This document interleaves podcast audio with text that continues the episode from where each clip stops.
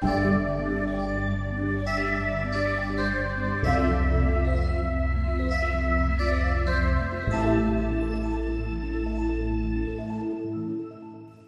hello.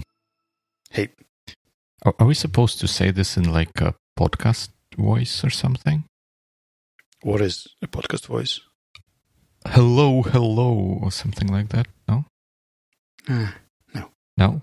Anyway, uh, this is 24th episode of Biweekly Cast. The the hosts are here, regardless of the, the of the podcast voice, I guess. My name is Dima Malenko, I'm Slava Rudnitsky, and today it's a book club episode. But before we get to an actual book, there is a follow up.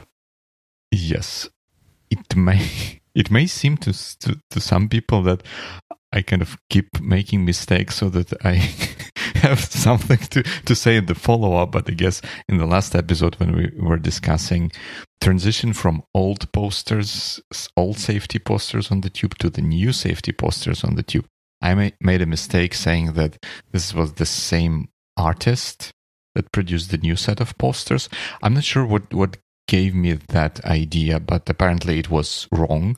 Previous set of posters was uh, designed by designer creative agency called La Boca, and the new ones that are currently all over the tube now uh, were designed by Andrew Hudson, who is also an artist, but I, as far as I can tell, he has no connection to La Boca, so I stand corrected on that one.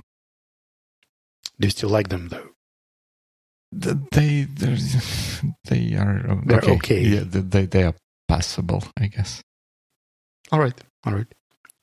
We can let the tube keep them Mhm. for, for a little while. I, I I don't think think we have any options other than that. Well, uh, only some minor criminal activities that could get you fined, maybe arrested if you keep doing that. I, I was thinking of, of where I could get one of those older posters, and as far as I could see, I, I was not able to find any place to buy them. Uh, there were some on eBay of all places, but they didn't have the one that I wanted to get. I wanted to get the slow slow down one, but they didn't have it.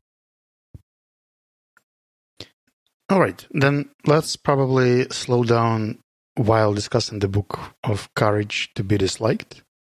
And probably we should start with a little why are we discussing this book? Uh, I guess because we both read slash listened to that book, isn't that? Yeah, but why did we do that in the first place? I think because I told us to do that. Why do you think you told us to do I, that? I don't know. Like so, some time ago, I came across this book, and it, it was.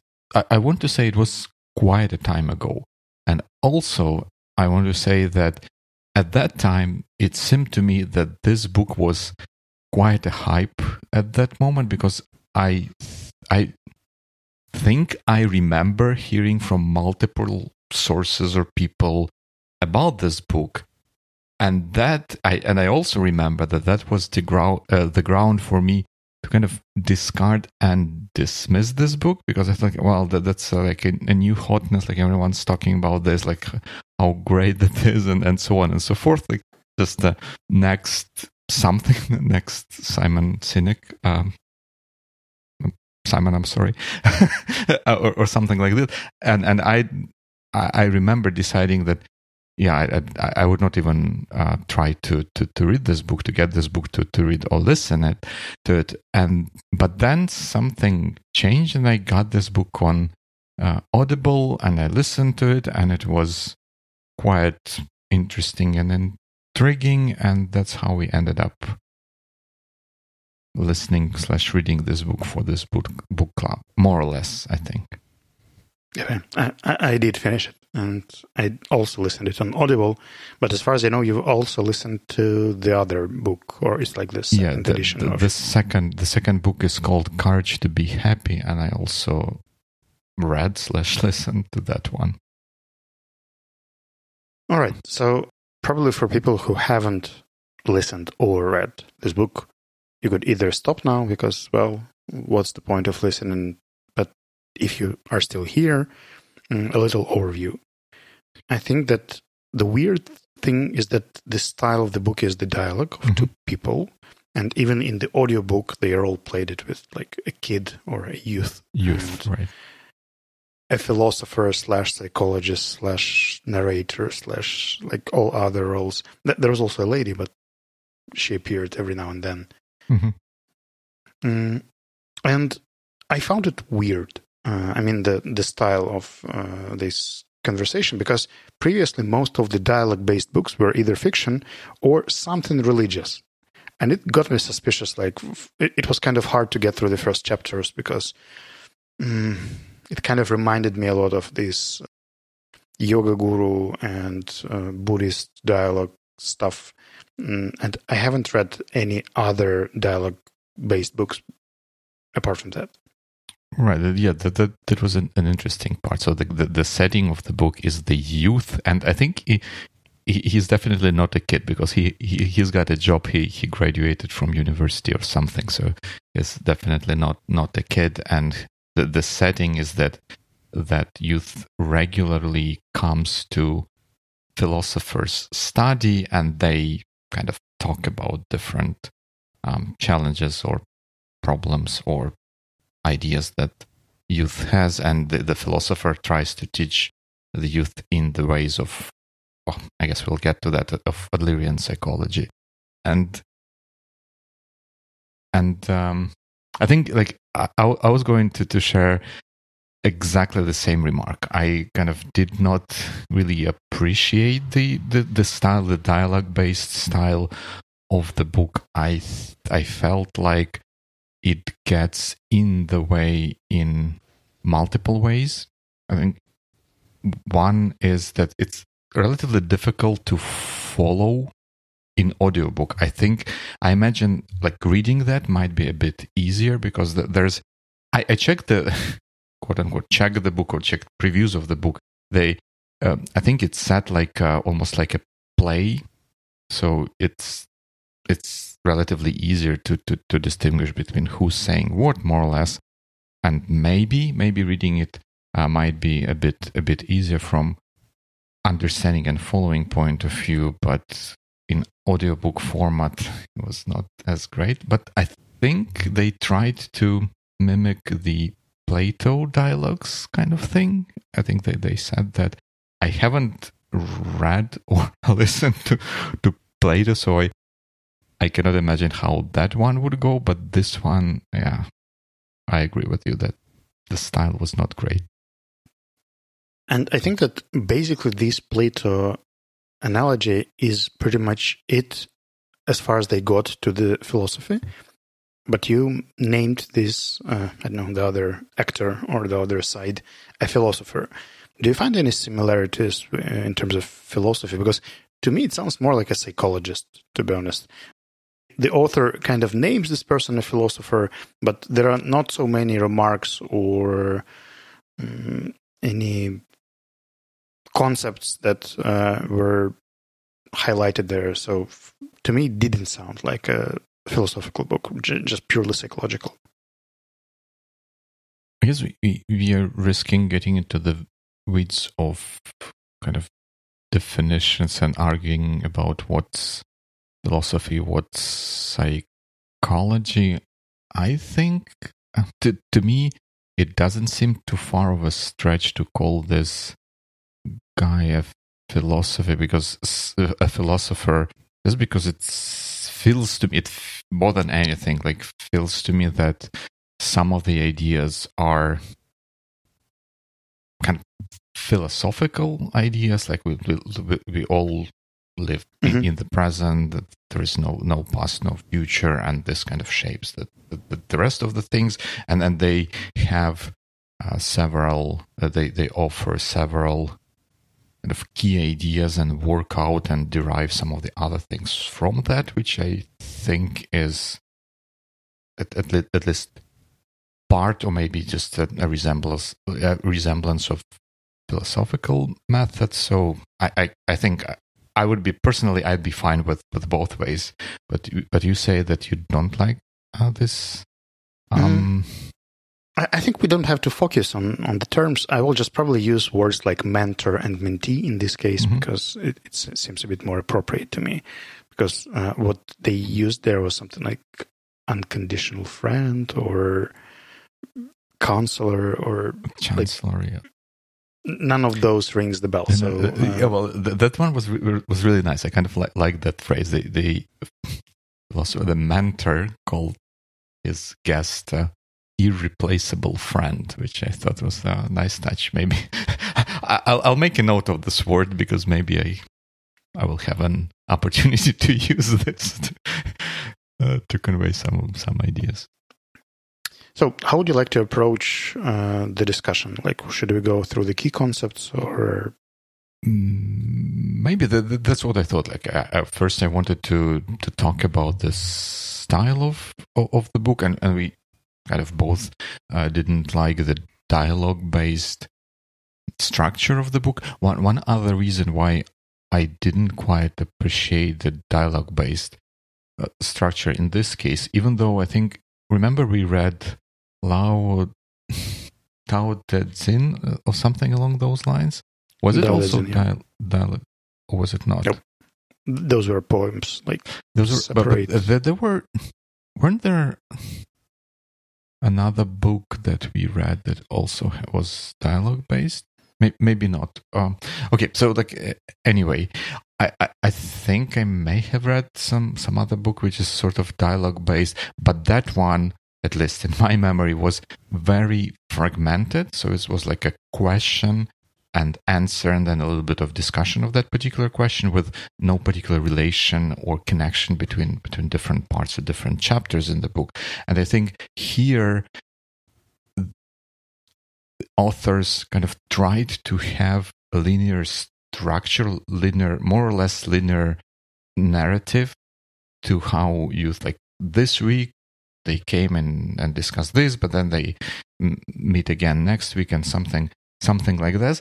I, I also felt like that this kind of some something is not quite effective there because with this narration you kind of expect character like th- those two two people two characters to sort of develop in a more or less a way that would resemble a fiction book but at the same time the questions or aspects of that Adlerian psychology that they discuss requires more than one perspective, more than one view on them, and just having one person questioning the ideas didn't seem to, to do full justice to explaining the concepts in an all-rounded manner.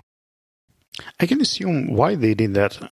Probably because it is kind of related to a lot of psychological work, and there is a list of frequently asked questions or frequently made complaints about the Mhm. method. So they just put them all together into the list and somehow split them across the thing. But uh, what I appreciated that they were basically introducing concepts one by one, Mm-hmm. and some of them were interesting, some of them were nah, some of them were actually useful.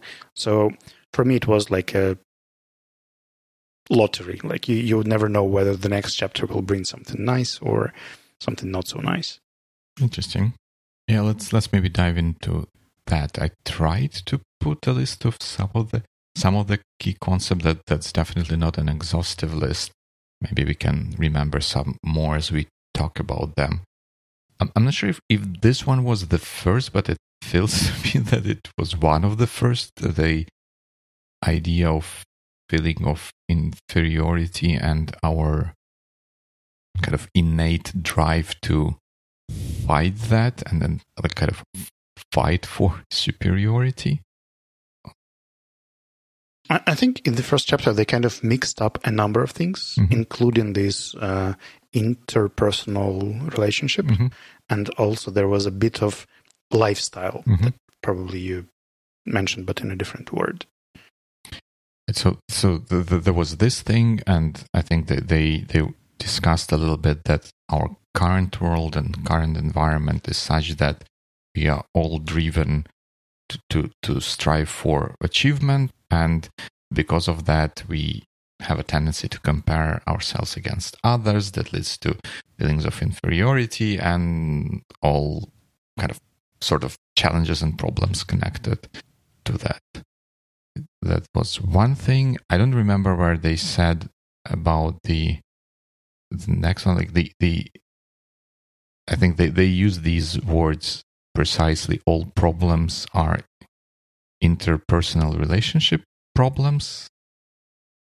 So that that was the next one. But maybe before we jump to that, the, the first one, the drive for achievement and feeling of inferiority. What are your thoughts on that? Is it useful? I, think this is just a very long way of phrasing one of these psychological concepts i'm okay you're okay when mm-hmm. basically they would like you to have the mindset that you're fine and you don't have to compete with mm-hmm. others and other people are also fine and they are not actually competing with you they don't care about you mostly and if they do it's their problem so there is no competition in life on average and there was a very long discussion between this mentor and mentee, or youth and the philosopher, around that. I think a bit too long, but well, let it be. I, wasn't really moved or uh, really got into this feeling of inferiority or superiority. And what was your take? Like, how did you perceive it? I think I. I think I, I, I found this idea and how they discuss it kind of interesting from the perspective of that all of us are kind of social creatures and to an extent we are product of the society we live in. And if society as a whole or on average exerts certain um, forces on us or uh, kind of pushes certain expectations it's only natural that that affects us the way how we see ourselves, how we see the world, and those ways may not always be productive or beneficial for, for us and as as individuals. And I think I, I found this this I kind of whole discussion of this feeling of inferiority, comparing someone to to, to others and those striving to achieve achievements kind of resonating a little bit with with me. So I I kind of liked these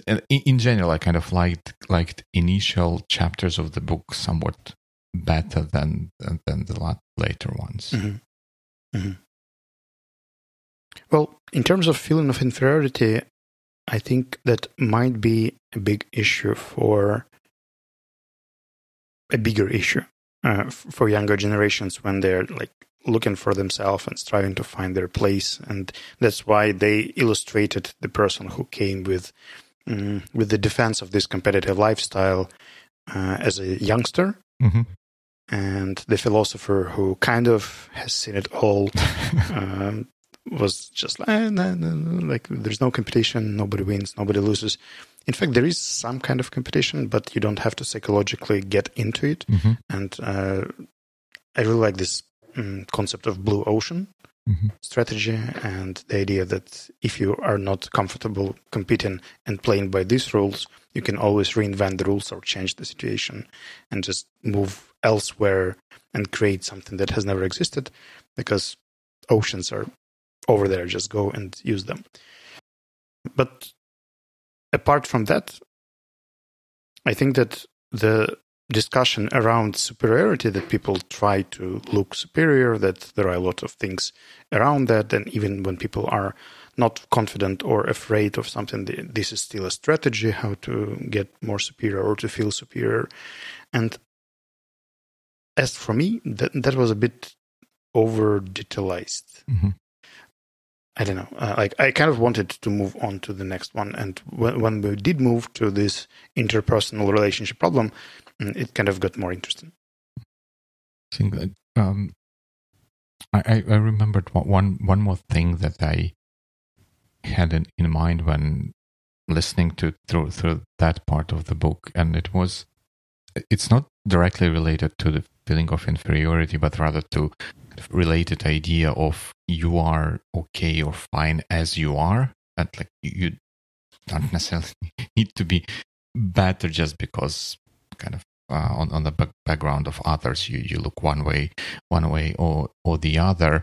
I still relatively vividly remember you probably can can say can can call it a cultural shock from my first long trip to the US uh, when I kind of was impressed by how in in day to day interactions I received kind of respect from from other people for just being a human being and i'll try to explain. Like in i think still still to the, this day in ukraine it's not very common that if you come into an elevator with that other person you have any sort of interaction with them. Like they can turn away or you can turn away and you just happen to coincidentally be sharing same block of space and then like you you rise up to the seventh floor or something like this. But in the us it it's it's very common that when you go into the elevator with with a complete stranger they would acknowledge that hey uh, I, I, hear you you're like a human being you, you say hi or just smile to each other. But but, but th- there is this element of acknowledgement and sort of appreciation and respect for you just being a human being next to another human being. That was something that I didn't experience much, at least at that time, uh, from where I was coming from. And I was sort of impressed by this and this kind of feeling of inferiority discussion and especially that bit about being okay as as you are kind of reminded me of that that impression that I get from uh, my first trip to the US. You know, for me, it's like a confirmation bias because when you were talking about this, I also remembered some examples or cases when people were respectful and considerate uh, when other people were in. Like, I was working in this um, entertainment park making snacks on the street, and there would be a group of punks and or rock teenagers were very noisy and loud. But when they would come to the restaurant or cafe, they would be, "Hello, yes, please, could you?" Mm, mm-hmm. When, when, they were in the public area or section, they they were nice, and then they would just leave and st- start swearing or behaving the way they mm, would normally do in their group or in the environment. But at the same time, I've seen a lot of mm, cases when I think that people were not really thinking that someone is fine, mm-hmm. and th- that was later described in the group uh, in the book about the praise. Mm-hmm. Uh, by the way, I don't fully agree with this statement of the authors, but still, mm-hmm. um, the concept that somebody can feel superior to you, like, oh, you're like a mm-hmm. kid, or hey, you're just a Ukrainian, or something along those lines. And I feel this superior position in many conversations and in many situations. And I, I don't think that the US feels very different in terms of the mindset here. And that's why this book is not the most popular and not a go to tool for now, unfortunately. Yeah, definitely. I agree. Like everyone's mileage varies. And, this was just my first impression that the, the discussion in the book was um, re inspired in me. And that's why maybe it connected with me a little bit more than it did with you. Uh, so the second point that they introduced there was this interpersonal relationship issues, mm-hmm. and that most things that feel uncomfortable or bring you the irritation or stress or something are usually related to other people. Even if you think that you're stressed about yourself, it's usually somehow connected to your fear of being mm, ignored, offended, insulted, attacked, or anything else by someone else, mm-hmm. or fear of rejection. And actually, the book uh, named Courage to Be Disliked, I think, is a lot about this uh, section or this part, uh, this concept of interpersonal relationship problem. I generally agree with this idea. Mm-hmm. But again, I was probably previously thinking about internal and external point of reference. Like when you think about your actions, do you care what other people would think? Or do about your actions or do you care what you think about something because sometimes i i'm quite reliable mm, not reliable dependable on uh, feedback mm-hmm. especially about some new stuff and complicated things and mm, when i don't get supportive feedback or even mixed feedback uh, it kind of it's difficult. Mhm. And th- this book kind of suggests that it doesn't really matter what other people think. Mhm. Uh, it's mostly just about you and what you think and what is your task. But I think I'm still jumping to the next concept too fast. No, I think that, that, that makes a lot of sense. And I think ev- even in the book itself, they admit that even though they introduce those ideas kind of sequentially, because like there is no other way to, to do that by and large, that they still admit that that some of at least some of them are part and parcel of a bigger construct and then they need to be considered together. So it's only natural that we um, jump between them here and then. I think uh, I would also agree with you. Maybe that, that doesn't make for, for a very interesting discussion if we if we both agree with with each other. But uh, I, I do agree with you on on this one. I kind of felt about this particular point. I kind of felt that this is kind of a refreshing idea, right? That you don't need to think about what other people think, and, and like you, first first and foremost, maybe you need to be okay with, with what you're doing, and you are the judge in, in the case in, in the case here, and the, the, the examples they went through to kind of illustrate or look at this idea from from different uh, view angles was also quite interesting. But I also agree with you that that there is more to it than than that, right? Because we you cannot they say that one does not want to be driven by what other people would think about him but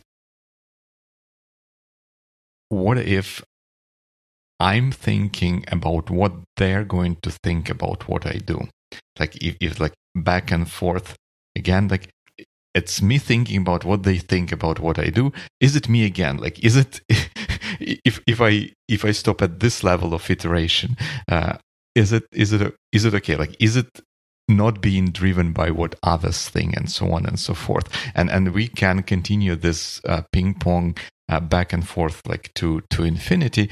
And I guess that their idea is that that that the long tail of this ping ponging is not really relevant at first maybe well, they they probably go as far as saying like the very first hop, like the you yourself, is the most important part, and then the rest of it is just a thing that just unfolds, and you maybe deal with it as it goes, or something like that. The youth in the book was using the word hypocrisy quite a Mhm. lot, and I think this is where this hypocrisy actually is because they kind of reject the empathy and consideration by saying this like you shouldn't really care what other people think about your actions and then a bit later in the community uh, feeling Mhm. section or concept uh, they say like well actually you'll be happy only if you serve to others and your service should be useful like you should actually be of use you should uh, you're worth if you're useful to others and how can you actually know that you're useful to others if you don't consider their ideas, thoughts, feedback, needs, and other things? This is where they kind of lost me because uh, the concept of community feeling kind of ruins this first part that everyone should live in their separate world and uh, um, the perfect Adlerian uh, way would be the single person universe. Interesting. I guess I didn't quite thought about it this way. I thought mm, my- my perception of it, or at least the, the, the what I took away and what I ran with from from that part of discussion was that this departure from what others think primarily relates to departure from their judgmental thinking and that feeling of well something that would uh, in, in inspire that feeling of superiority or inferiority. This is how i took took this part i didn't i don't think i really took it to mean complete departure from understanding other people and taking into account Well, their the message was you shouldn't really care about that because that that's not relevant, that's not important, that's not your job, Mhm. basically, it's not your task. And um, ba- back here, I think that one of the difficulties I've had that for the first sections, the mentor or the philosopher was teaching the youth not to be superior, not to go into judgments. And then when uh, there was the discussion about the community feeling and uh, the youngster was questioning this part, the philosopher actually got quite superior. Like, you haven't understood community feeling yet. Or uh, you don't fully know something. There, there was a lot of like j- judgment in that part of the book, and I was like, ah, wait a second, aren't you supposed to be like, I'm okay, you're okay, without any superiority or inferiority in the conversation? And it felt again a bit hypocritical. Uh, hypocritical, yeah. Interesting. I guess the, the the the way you describe it kind of mm, makes makes sense. I I'm, I'm trying to deconstruct how I didn't quite spot that. I, I I guess maybe I didn't like something in the later parts of the book where they discuss community feeling and stuff. uh, Kind of didn't sit quite right with me. I I was not able to exactly pinpoint what what was that, and maybe that that thing was something like the, like it. Of course, on on the surface, that philosopher maybe could defend them, themselves by saying, "Hey, this I, I was not judging judging the youth. I was merely pointing out the fact that they haven't seemed to fully grasp a community feeling, a community feeling thing." But then, like later uh, in the first chapters, he says like you shouldn't praise anyone, Mhm. and then, oh, now you're getting faster. Like, hmm, you're getting the concepts much better. Like, you shouldn't praise, man. Like it was chapter two. yeah that's that, that's interesting like the, the one of the uh, ideas here and that, that's related to that one should how do they did they say one should not praise one should not rebuke or something along along along those lines and you know, that that's related to idea of separation of tasks that they they introduced right? You you are sort of free to do what you think you should be doing and that's for other people then to to decide what they think about that and that's their task and their quote unquote problem. You should not care about that. Or at least you should not worry about that too much. And I generally agree with the concept or with the mindset, but then like I see a very healthy part about taking responsibility over your actions Mhm. and uh, not putting responsibility ab- of your actions to others or like not uh, shifting the responsibility. Mhm. But then when I think about this feedback part, like you shouldn't say anything critical or anything nice about actions of other people because it feels superior, kind of gets broken across the everyday life. Like when you, I don't know, work with someone in a Mhm. team, there has to be feedback there because if, if you don't, you're just group of individual contributors. You don't collaborate actually. And uh, I like the concept. Like everyone should do their job Mhm. and, if possible, help each other doing this job better. Right All right, but how do you do that if someone is wrong? Like if there is a mistake or if there is a risk for something, mm, without rebuking or without, uh, I can probably imagine that what they were saying is that you shouldn't praise, meaning you shouldn't just compliment a person, but discuss the activities and the actions. Mhm. Not not the person, like oh well done, like you did great, but rephrase it into like this is useful like or this section is well designed but still like every time you come to any descriptor like well designed it's automatically kind of supportive feedback or praise and it's really hard to fill this line Right. And uh, once again, I kind of agree with that because they, the feedback, the praise, or re, what's the noun for rebuke? I have no idea. Rebuking, whatever. I don't know. corrections Cor- cor- corrections, yeah, cor- corrective feedback. It it is a complicated thing, right? We, we can send each other so many different signals in so many different forms, and with some of them, we can't just avoid sending sending those signals, right? If you, as in in an, in the example you gave, if you have two potential collaborators, it, you there would be a situation where you cannot like in principle you cannot work with both of them. You would have to choose one.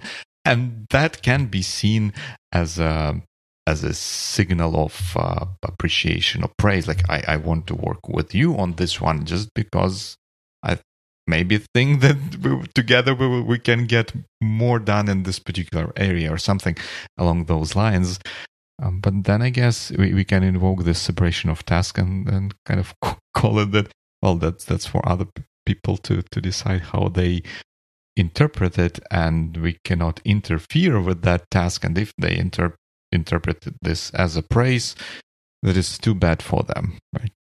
They, they have not seen the light of Adlerian psychology, I guess. Maybe. And at this part they kind of lost me because uh, the, it was like a tipping point you mm-hmm. know? I collected too many inconsistencies and i really liked some of the concepts but the way they were explained and uh, especially because it was the live speech and i could see elements of praise or elements of rebuke or elements of not separating the tasks in the conversation about separating the tasks.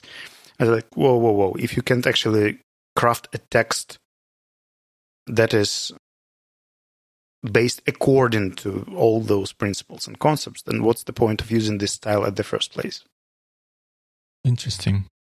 I, I sort of once again agree with this uh, with this point. Um, but I, now I have to wonder if it has anything to do with the translation itself.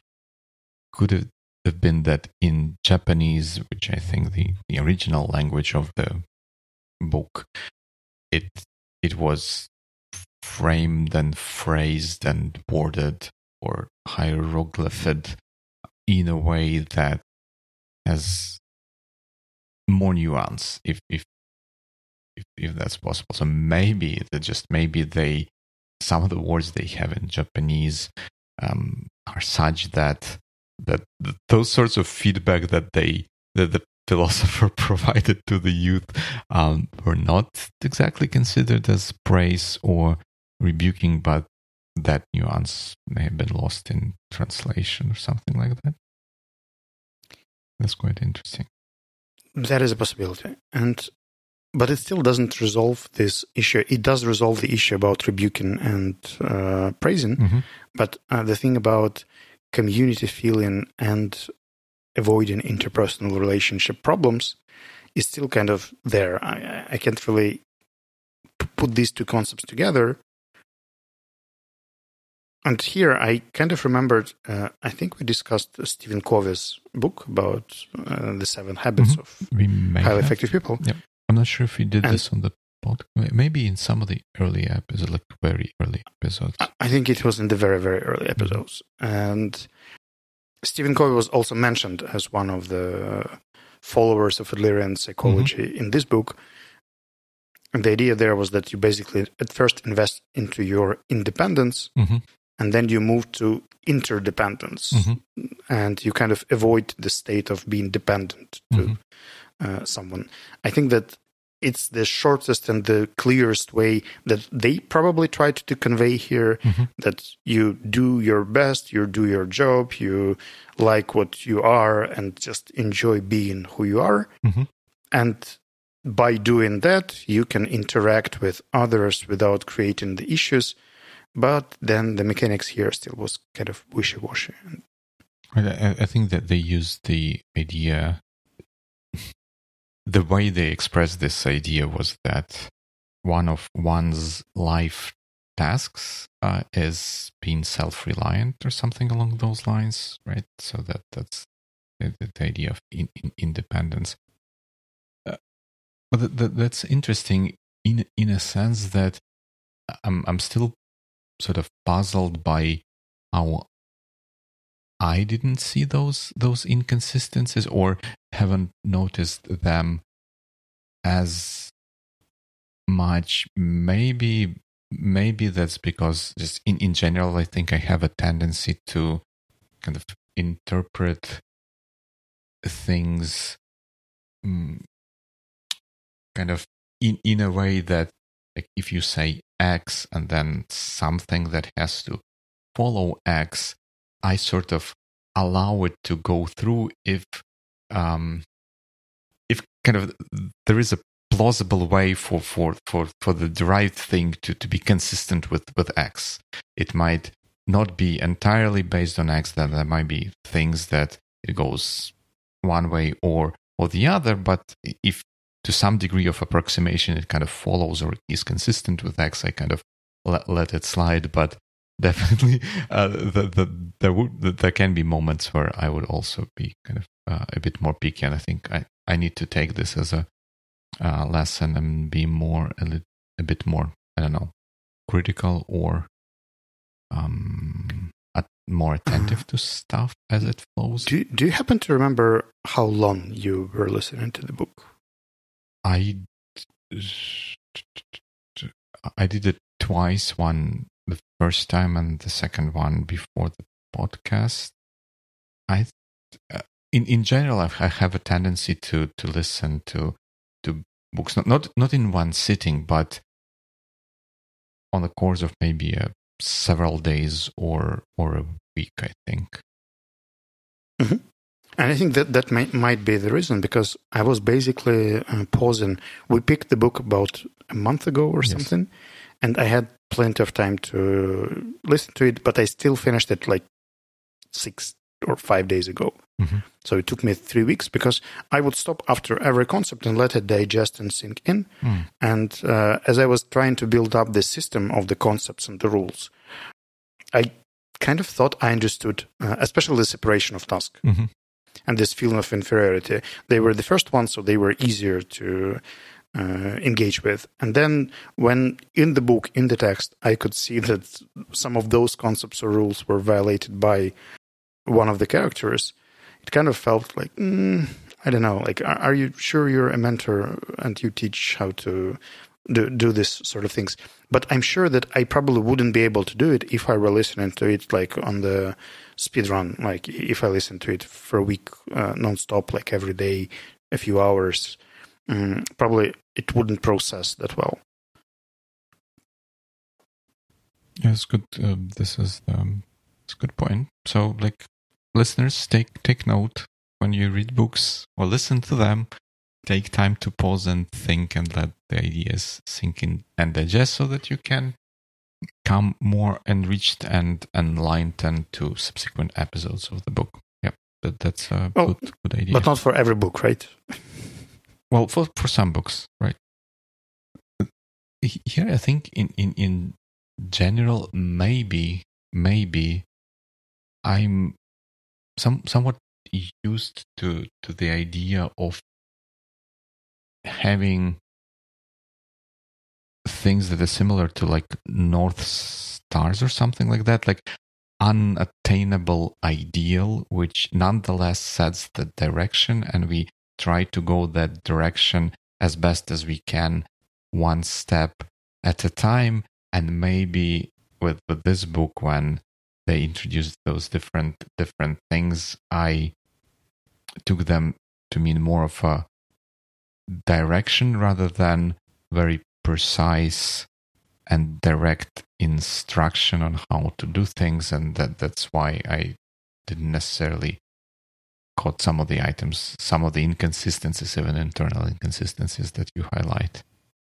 But as well, you do, I, I think that's to- totally fine uh, because the book is quite generic. And if people leave after reading with one idea or one insight that is helpful and that can change their life to better and I don't know, let's say happier being, why not? Like mm, that totally works. I think I mostly have this issue when people suggest a method of something, like basically a way of thinking mm-hmm. or an approach. They question a lot of things in your life. They say like, well, there is no uh, drama, there is no trauma, mm-hmm. uh, like it doesn't impact you at all. Like, all right, I, I can suggest that it might be right. Let's see how it goes. And then as it unfolds, uh, you, you try to um, building up as a system. Mhm. Because if it's just a set of tools, a set of instruments like practices, that's breathing activity, that's meditation, that's jogging, you can do them whenever you'd like. But they're not together. They're not like a philosophy or a concept that has to support and maintain each other. They're just random activities. And each and every one of them is useful. And this is what happens here. Like community feeling, should people care about the community and others? Yes, they should should people focus on their influence and what they Mhm. are doing and what they're feeling? Yes, they should. Right. Um, should they live in the present and believe that they can change? Yes, they should. Should they cut on feedback and not really care about others and not competing? Probably yes, they should. So, like on every point, Mhm. I I get this yes, but then like, uh, well, wait a second, like how actually can I be useful if I complete the first points? Right.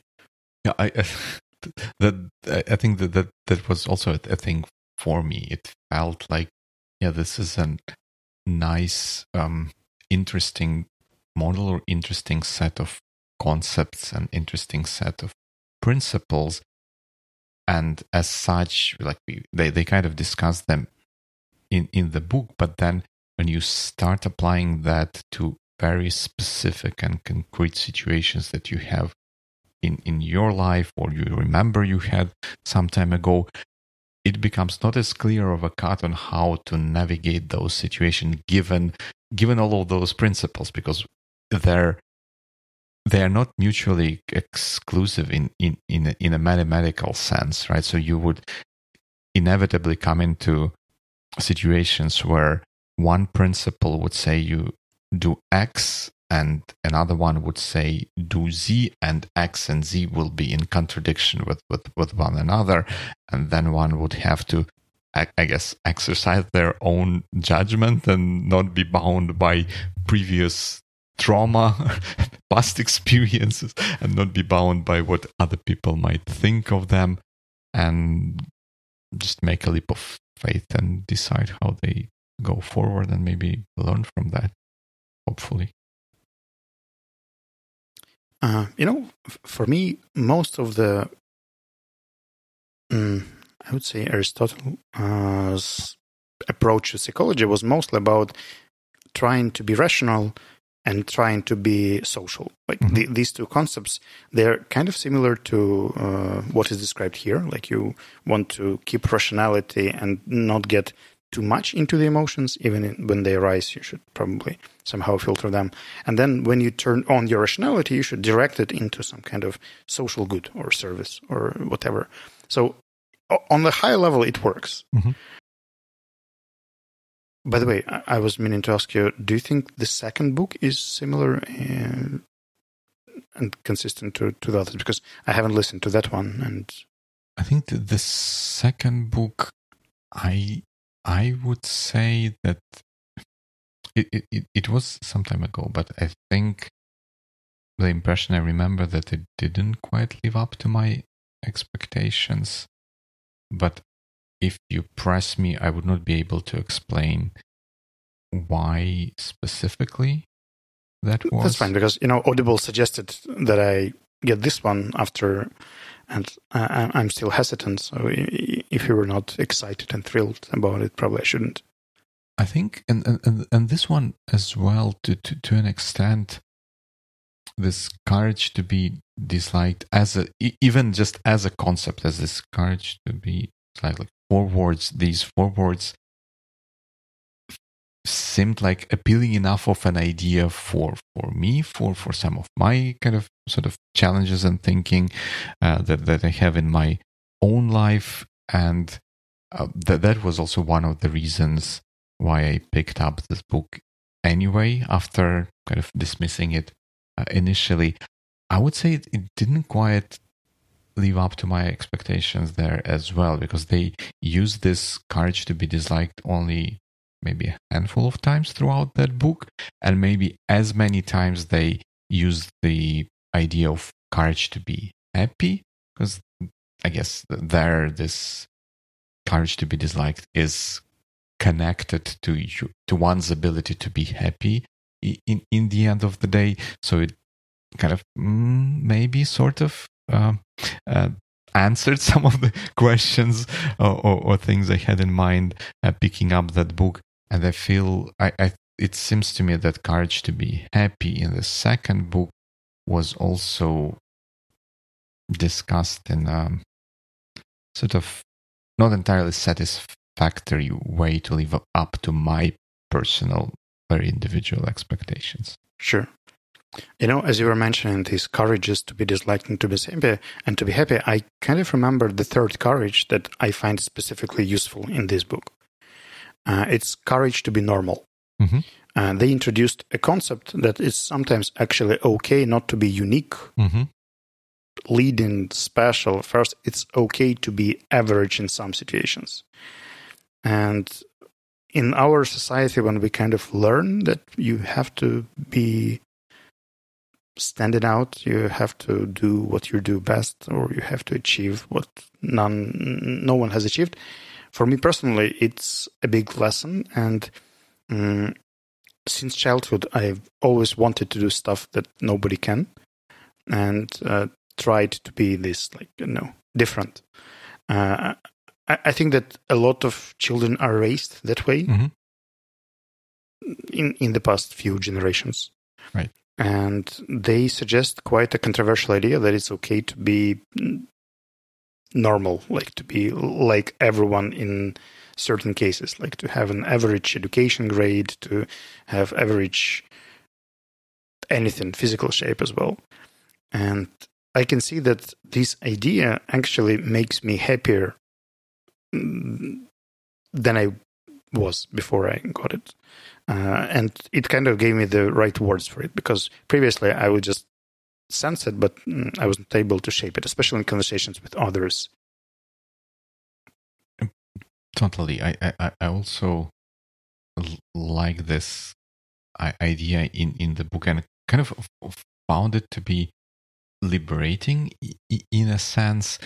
I, I think I, uh, as, as, as you described, maybe I have been dancing around the, this this this idea without being able to express it precisely, and and kind of my reasoning for that was uh, one like two, two, two things that I had in, in, in my mind. Like one was that each of us kind of is unique because all of us have unique DNA. Like for, for starters, and all of us had have our own unique unique path of life that we've gone through, which shaped who we are as a as a person, and that's not repeatable. You, we, we are all unique in our own way, and like do we really need to be even more unique on top of that? Like is it is it healthy or something something along those lines?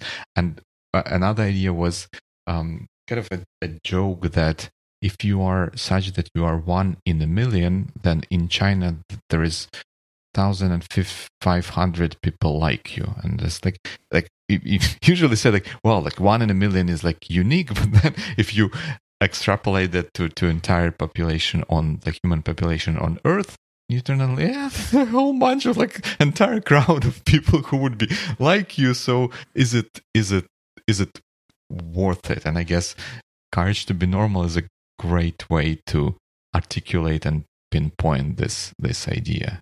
Because if you, yeah, I guess, yeah, it's a good one. Uh, and you know, for, for me, it's kind of a question whether our brains are actually wired that way, like whether we can do it. Because I think that you would have to live in very um, humiliating uh, environment to actually say like, well, I'm nothing special. It, it, even sounds depressive sometimes. But then you look at the statistics of our today's modern population, and guess what? An average person considers oneself smarter than an average person. uh, and an average person considers oneself luckier than an average person. And you can basically change an adjective and say that we think more yeah, of uh, ourselves. And in some cases, it's true. But usually, like, I can be, I don't know, smarter than a bunch of people in specific field or in specific domain But then guess what? These guys are much smarter than me in a whole bunch of other things and things I can't even pronounce because I don't know them. Uh, this is this is very very very interesting, and I, I think that kind of in a professional setting, uh, it, connects to the idea of how do we call it like T T shaped um, team members or something like that. Like we, we want people who are very good at something on, on, on our team and that and have a team that has people that are good in, in different things, which kind of allows them to be kind of normal and unique in, in, in their own way. There is one idea though which I don't know how to explain, but I had a feeling, I felt that idea when listening to the book, kind of both times. And I had that exact feeling now as we discuss this courage to be to be normal and when you said that uh, there's it, it is difficult to actually practice practice that it's con- con- controversial. But if you manage i guess uh, the way i feel like if you manage to do that like good things are going to happen to you just by ways of you kind of living or accepting that that, that you are good enough. And the closest way to expressing this idea is like th- that would be an idea of transitioning to the sort of next level like where nothing maybe changes visually or externally but something changes in a very material way so that you you can go further or or do do do more. Something along the lines as, as if you are how do you like when you when you when you go on a ride right? And like you you can go like with bigger and bigger and bigger amplitude up all the way up until the point when you can make a full circle and kind of this thing this whole pattern of going uh, back and forth kind of disrupts, but then it again goes into into this uh, uh, back back and forth, and that sort of transition is something that that kind of I, I felt like discussing the community feeling in a sense that you first become self reliance and then through that you can get that community feeling because you can trust other people to do things in, in, in a way that would be you, you can trust them to also have that community feeling and have your interest uh, interests in them. And s- similarly with being normal if you deprive uh, or you, you, depart from this uh, desire to be unique and instead agree to be normal you kind of come to the next level of uniqueness because you can harness your special abilities and your passions and so on and so forth without being that the the drive that sort of propels you forward. You know there's one thing that kind of makes me cautious about what you're saying. That uh, basically the benefit of being normal is getting more unique which is counterintuitive. I guess um the, that's probably not, not what I'm saying directly. It's not the the benefit. When when you I, I guess the, the way I'm imagining it is that when you become okay with being normal. Okay, maybe not the word benefit, outcome. Right. The, the outcome would be that the, the side effect of that would be that you can be maybe more unique without even trying to be more unique in the first place right if you agree that well i'm a kind of mediocre or like not a like i'm an average writer I, I don't need to be the best. I don't need to be next Tolkien or John Rowling or Hemingway or something like that. Let me just, you know, like, I'm fine as I am. I love writing, let me focus on that. And then you focus on your love of writing and you write, you can, as a result of that, be be seen by other people as a oh wow like that's that's amazing that's next next level writing without you even trying to get there directly if you know what i'm trying to say which you probably don't Mm-hmm. You know, I think I feel it a bit differently because I think that this courage to be normal Mhm. is more of a process of peeling the illusions. Like when you consider what other people think about you, when you th- uh, estimate your own, I don't know, wealth, health, and whatever else, uh, comparing to the others, you waste quite a lot of energy and time there. Mhm. And when you are able to see who you are, the way you are, without illusions, like you know, people when they look into the mirror, they see not just themselves, but also the projection or who they would like to become in the future or who they used to be. And uh, like just the plain process of looking into the mirror mm, is a good illustration here. And if you look in the mirror and you see just what's in the mirror, uh, it kind of give frees up a lot of space, mind space for you to do other stuff. And this other stuff could be whatever you choose. And I think that for me, it's like a big source of energy. Like if if you don't have to be in this chase, in this competition, or mm-hmm. calculating and overthinking a lot of stuff. Well, guess what? You could use this mental energy elsewhere and hopefully for something useful.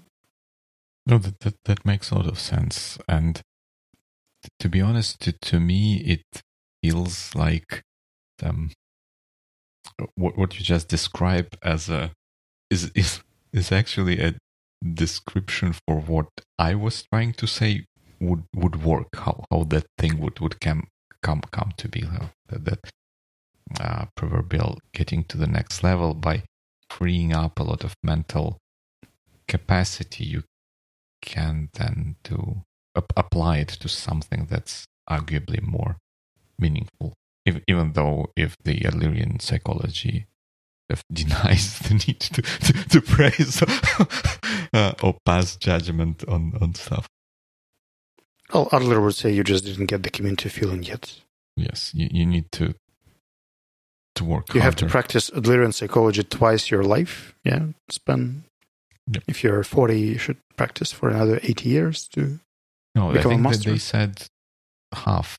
No, half. yeah, I think they said Like, you uh, have to practice. Like in order to I remember fully it- get it, you it- have to It was two, but was it divided or multiplied? I- So like yeah, basically they were saying that if you are like forty, it will take you twenty years 20. to Mm. fully grasp the Adlerian psychology. that makes sense.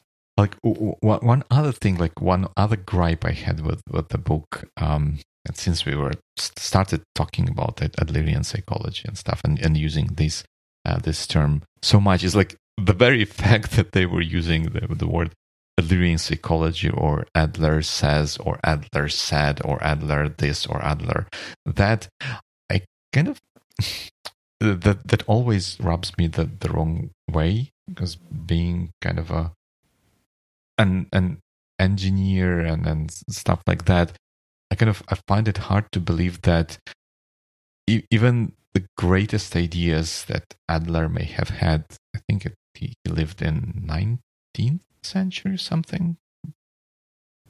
Like like that or like on on the verge of 19th and 20th century maybe. I find it hard to believe that those ideas were not refined or improved by other people and kind of referring to them as adlerian or adler said that yeah that, that's great that adler said that hundreds of years ago. Like did anyone say any anything more useful in that uh, in, in that area since then? Like probably yes. I'd, I'd love to hear from from from those people. And i think like in in science and engineering it is more common when when ideas become ge- generally accepted and like good ideas that others build on they lose that um kind of inventor connotation we start referring to them as just theory of relativity. We don't don't kind of attribute. Well, yes, uh, Einstein was the, the pioneer, and he did a lot of to uh, like to, to, to progress this field, but we don't refer to it as a Einsteinian theory. We refer to it as theory of relativity because a lot of people after that contributed to that field and extended our understanding. And likewise, I think in Adlerian psychology, which has a, a Wikipedia article which says individual psychology, not Adlerian psychology, and there indeed there were other um, scholars who who developed this these ideas. So th- this was one one other thing that I didn't quite like about the book, and it in, indeed had that um, feeling, a feeling of kind of religiousness or something like that. Like Adler says this, and therefore we do it this way, worship Adler and stuff like that. Actually, to my own surprise, I actually will come to defend this uh, saying because if I understood correctly, when this person quoted Adler, it was part of a writing or a book or something, something, it was a direct word. When there was the phrase Adlerian psychology, it actually means interpretations and adaptations of other scholars that were working there.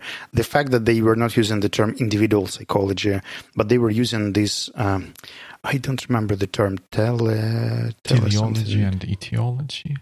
Yeah, yeah, like the, the other concepts that, that they were applying. Basically, I think it was just a simplification, like not not to say uh, all the authors and all the concepts and people who contributed. They, they, they probably tried to generalize it to Adlerian psychology, but to me it was quite clear that when they would say Adler says it was a quote of Adler mm-hmm. originally, and it was in Adlerian psychology, we believe, or people uh, believe, it meant that it was uh, a work of some of the disciples. Hmm. Interesting. I think that they, they mentioned uh, several times that um, Adlerian psychology is more about like has a strong individual individualism angle to it, and maybe they even uh, use this as a, a individual psychology as a term. Maybe they uh, authors or the translator decided not to go with that because individual psychology sounds like way too too generic and might mm-hmm, confuse mm-hmm, mm-hmm. readers. Yep, I, I, I get this this point. It it makes sense. Still, I guess I maybe would sort of appreciate it references to other scholars in the field, but I guess we get what we get. Well, you could always read the original Japanese book and see what, what's there. Or you can't, because you're an average Ukrainian who speaks English and doesn't speak Japanese. no, I speak Japanese. I can tell you arigato. Domo arigato gozaimasu. So we speak with average Ukrainians who speak Japanese? Like all three words I know. maybe right, maybe some titles as well. that's, a, that's a matter of definition. Did you speak the Japanese that? Yes, so you speak Japanese below average. Yeah. no, no, no. We are not passing judgment on this in this podcast. Which we might on the next one because our next episode is going to be a guest episode, and we will not spoil who is coming, but I think it should be fun. Right. Yeah. It, it's it's always it's it's it always fun. Uh, so, but maybe maybe just should should we should we pass a little bit of judgment for for our listeners and kind of conclude with answering question? Is it worth it? Should they read this book or listen to it? Should they invest how many? Eight uh, maybe hours of their precious time into this work of philosophy and fiction and everything in my opinion yes for two possible reasons. One to practice critical thinking. Mm-hmm. two to look for inspiration. And if you're not looking for an entire system but a separate idea or insight mm-hmm. then this book might bring you one. Uh, but if you're looking for a system that could change your way of thinking and mindset and life then probably that, that's not the way. What do you think? Yep same here. I would also recommend uh, listening slash reading this this book, and I think the ideas there can can be useful, and uh, it kind of um, depends on what what what you take out of that. But at least for me, I found at least a couple of things that I want to to keep in mind as I go through life. And you will probably hear about them in the follow ups for our next episodes. Or maybe, Maybe. not. We'll see. Maybe not. Yeah, we will see in a couple of weeks. Yeah, hopefully good ones.